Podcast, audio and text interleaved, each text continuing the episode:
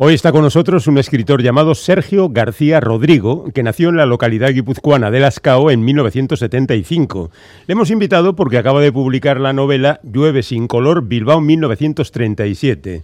García Rodrigo, que reside en Iruña, trabaja como técnico de calidad en la empresa Eriza en Ormaiztegui. Es autor además de la obra que hemos señalado, de las novelas sobre puentes y secretos, El luthier de Salamanca y Bosco y la lata de caramelos Perfetti. En Llueve sin color, Bilbao 1937 nos traslada a la capital vizcaína asediada durante la guerra civil por las tropas golpistas. El protagonista de la novela es un capitán del ejército republicano, Ignacio Abad, al que todo el mundo pretende llevar a su terreno en una ciudad que no es la suya y en una contienda que la asquea cada vez más porque siempre mueren los inocentes.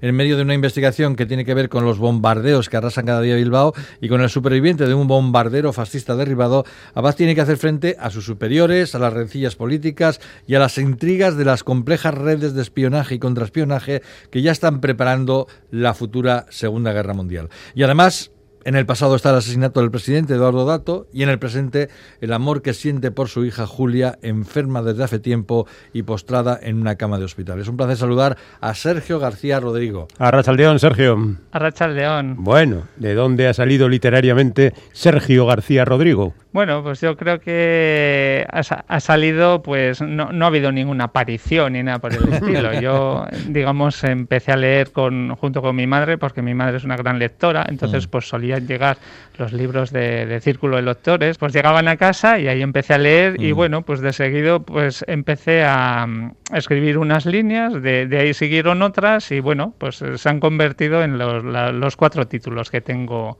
ahora publicados. Bueno, teniendo en cuenta que allí la selección era muy variada, igual no tienes unas influencias claras de algunos autores que podías haber leído mucho, ¿o sí? No, leía un poco de todo. Lo que pasa luego ya he ido centrando un poco el tiro. Entonces eh, me ha gustado mucho la, novela histórica, eh, la que está ambientada un poco en las guerras del siglo XX. Me gustan más bien esas, sí, eh, mezcla de novela histórica, thriller, algo de novela negra. Oye, tus libros no, llegan fácilmente a las librerías y lo normal es que, los, que tus lectores los tengan que comprar en Amazon. ¿Qué tal llevas esto? Pues mira, es una espina que tengo clavada porque es cierto que he mandado muchas editoriales, me han dado muy buenos informes, pero al final se queda en nada. Entonces el tema de Amazon me ha abierto, digamos, a un público bastante extenso, sobre todo con el ebook y sobre todo a traspasar un poco las fronteras, ya que el 30% digamos de mis ventas están en Sudamérica. Sí que es cierto que, la editorial El Car se ha hecho también con, con Llueve sin color, o sea que cualquier librería la puede tener y la editorial Amarante también tiene Luthier de Salamanca, con lo cual eh, en cualquier librería se puede pedir. O sea, tengo las dos cosas. Eh, pero bueno, es una espina clavada y a ver si en la siguiente pues ya puedo... Editores del mundo, aquí hay un escritor interesante además, no sé qué estáis esperando. A ver, los de Random House, los de Planeta, ¿dónde están?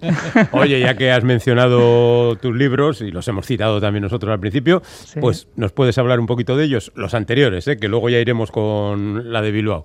Pues mira, sobre Puntos y Secretos también va en una historia sobre republicanos exiliados en Francia, eh, donde hay un asesinato de por medio y donde la protagonista principal tiene que descubrir un poco el, pasado de, de, su padre. Esta novela se publicó con una editorial, hizo una primera tirada, pero luego no siguió y entonces pues, pues ahí se quedó todo. La siguiente, Luthier de Salamanca, está ambientada a principios de siglo en la Salamanca pues triste, pobre que, que había en aquella época. Entonces pues un familiar le, le da la oportunidad de aprender un oficio en Cremona que es la, construcción de violines. Y de ahí también, pues nada, como tengo que, matar siempre a alguien en alguna novela, pues aparece un cadáver y, entonces pues tiene que averiguar también un, un, antiguo secreto y un antiguo, o sea, quién es el culpable. Y luego, la más difícil de todas es Bosco y la lata de caramelos perfetti, que me la pidieron mis hijas. Entonces, claro, escribir para un público adulto, pues a mí me resulta más fácil, pero escribir para niños de 9, 10, 11 años eh, me resulta tremendamente complicado porque o sea, el, lenguaje que tienes que, emplear es diferente, tienes que dejar muy claras las cosas, no tienes que dejar mucho margen a la, a la improvisación.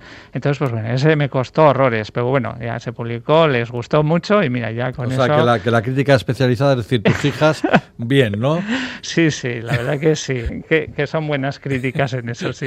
Bueno, Llueve sin color es una novela eh, que tras transcurre entre Euskadi y Francia, ya hemos dicho, en la época de la Guerra Civil, con un prólogo en Madrid. Oye, no te, no, te, cortas a la hora de ser ambicioso, ¿eh?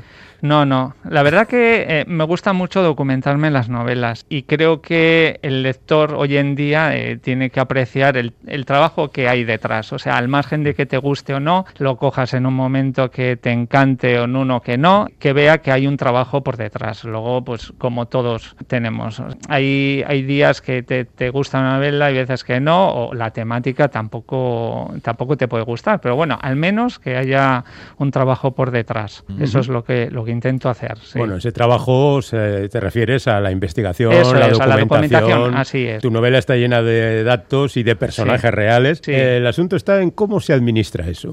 Pues mira, hace unas semanas estuve tomando un café con Carlos Basas y Estela Chocarro y él decía que había dos tipos de escritores, el escritor digamos de mapa y el escritor de brújula. Yo soy más bien el escritor de brújula. Me llama la atención pues una noticia, un caso o, algo que ha pasado y de ahí empiezo a trenzar lo que es la, novela. Tengo claro que quiero contar al final, pero no que me voy a encontrar en el camino. Entonces, a lo largo de esa documentación que voy cogiendo, pues voy separando diferentes cosas y voy trenzando un poco lo que es la novela hasta, hasta llegar al final, pero es un poco rompecabezas. Además, no soy capaz de hacer una novela en un año. Necesito eh, mucho esta, tiempo. Esta evidentemente no es imposible. No, no, no, ni el luthier de Salamanca tampoco. Cuentas muchísimas cosas. Por ejemplo, me, ha llamado mucho la atención lo que cuentas sobre las redes de espionaje del momento, que si las vascas, las republicanas, las de los golpistas, de los nazis, tal como lo cuentas, eh, pasó así, quiero decir, eh, eran tan intrincadas y estaban tan entrelazadas unas con otras, porque a veces había muchos agentes dobles. y había más todavía porque además eh, Bilbao fue un nudo de, o sea, un nido de espías mm. y había muchos servicios, incluso italianos también metidos dentro y alemanes.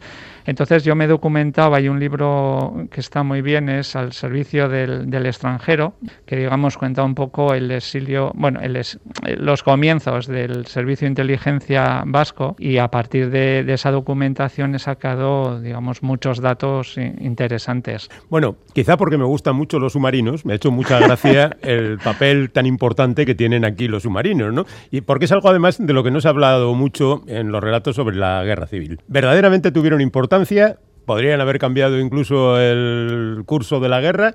¿O esta ha sido una importancia que se la has dado tú para que te venga bien en la narración? Mira, Ramón Cayuelas, que es uno de los personajes que aparece en el libro, fue un personaje real y tiene escrito él mismo un libro sobre sus peripecias en Bilbao, en los submarinos que, estuvieron aquí. Según su parecer, sí que es cierto que se podría haber hecho algo más en cuanto al bloqueo que tuvo Bilbao por los barcos que lo estaban cercando y esos submarinos podrían haber hecho algo más, pero tal y como cuenta el libro, no llegaron a, funcionar por tema de suministros, por tema de intereses, por por, un poco todo. Mm. Pero sí que es cierto que incluso la Armada alemana fue a por ellos en Cartagena, porque sabían que era un, peligro real. Pero yo también me quedé impresionado, ¿eh? porque cuando empecé a investigar, digo, en 1936, es que, por ejemplo, submarinos. sobre guerra civil en el País Vasco, por ejemplo, y con el bloqueo de los que estás hablando, prácticamente no habíamos oído hablar de submarinos. Es cierto que, que hubo intentos por parte, por ejemplo, de las tropas nacionales de robar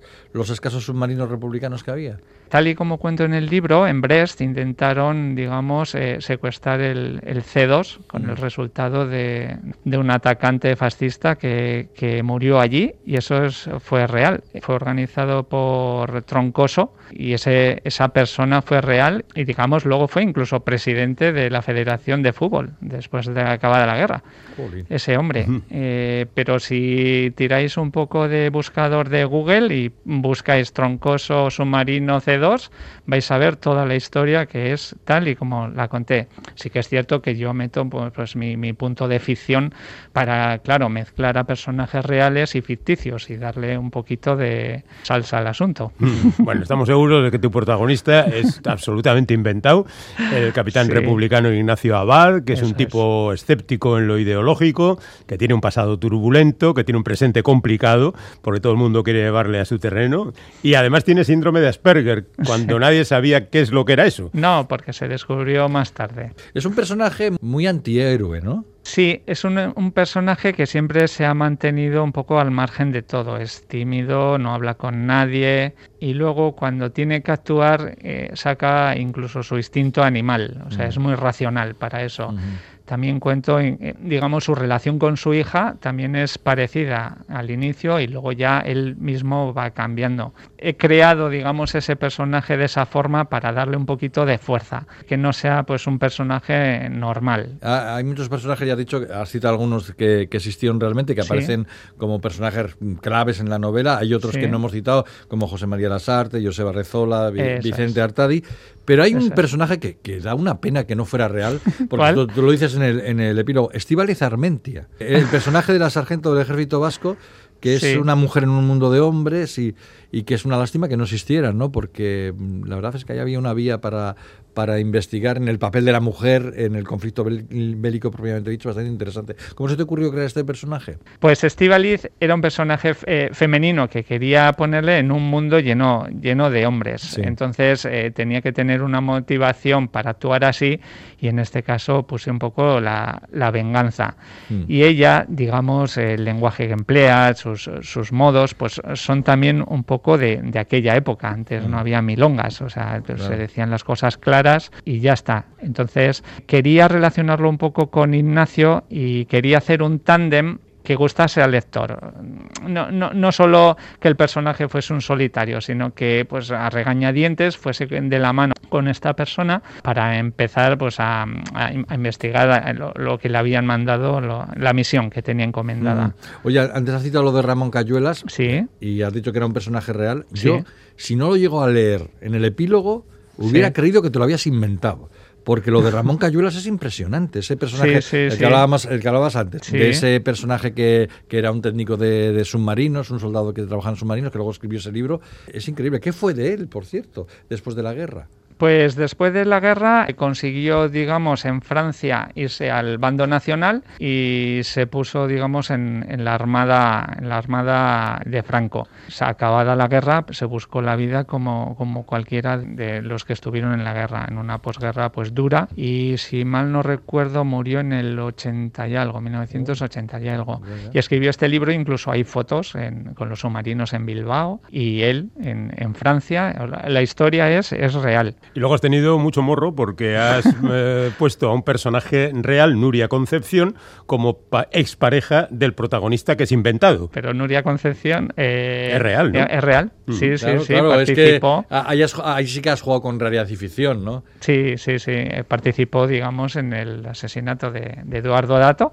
Y entonces, pues quise unir las, las dos escenas y la única manera que se me ocurrió fue hacerlo de esta manera. Mm. Digamos, situar a Ignacio en, en, el Madrid de 1921 y luego trasladarlo a, a, Bilbao. Entonces el nexo de unión yo creo que era Nuria y de ahí la cogí y me la trasladé a, a lo que yo quería, sí. Eh, ¿Puede haber segunda parte? Si os habéis dado cuenta, he dejado algunas incógnitas en el libro. Por, eso, te lo pregunto. Sí, entonces estoy no terminando, pero voy bastante avanzado ya con la siguiente novela, ah. en la que Ignacio Abad tendrá, tendrá un papel. Sí.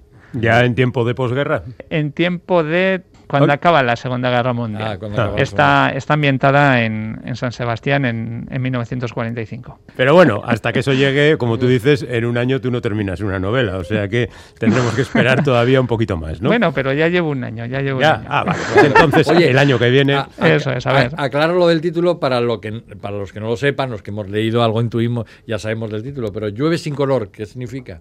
Bueno, yo creo que viene un poco referencia a, todos los bombardeos que, sufrió Bilbao en aquella época, porque desde septiembre del 36 hasta junio del 37 fue bombardeado en infinidad de, veces. Mm. Entonces, claro, yo creo que los bilbaínos miraban hacia arriba y una de dos, o les caía lluvia o les caían bombas. Pues es un poco un, símil, ¿no? Llueve sin colores, que, todo es triste, todo es gris. Fueron creo que unos meses muy, muy duros, sobre todo también para los niños que fueron mandados en barcos a, Francia. Y, antes de eso murieron muchos niños. Muchísimos, sí, muchísimos. Digamos que la vida en Bilbao era estar de cobertizo en cobertizo y mirar hacia arriba. Entonces, y luego, pues aquí sí que es de, de destacar un poco el, papel que tuvo el gobierno vasco en alimentar a, toda aquella población. Mm. Porque no solo vivían los de Bilbao, sino que gente de Guipúzcoa eh, vino, vino a Bilbao. En, total se juntaron allí 400.000 personas y date,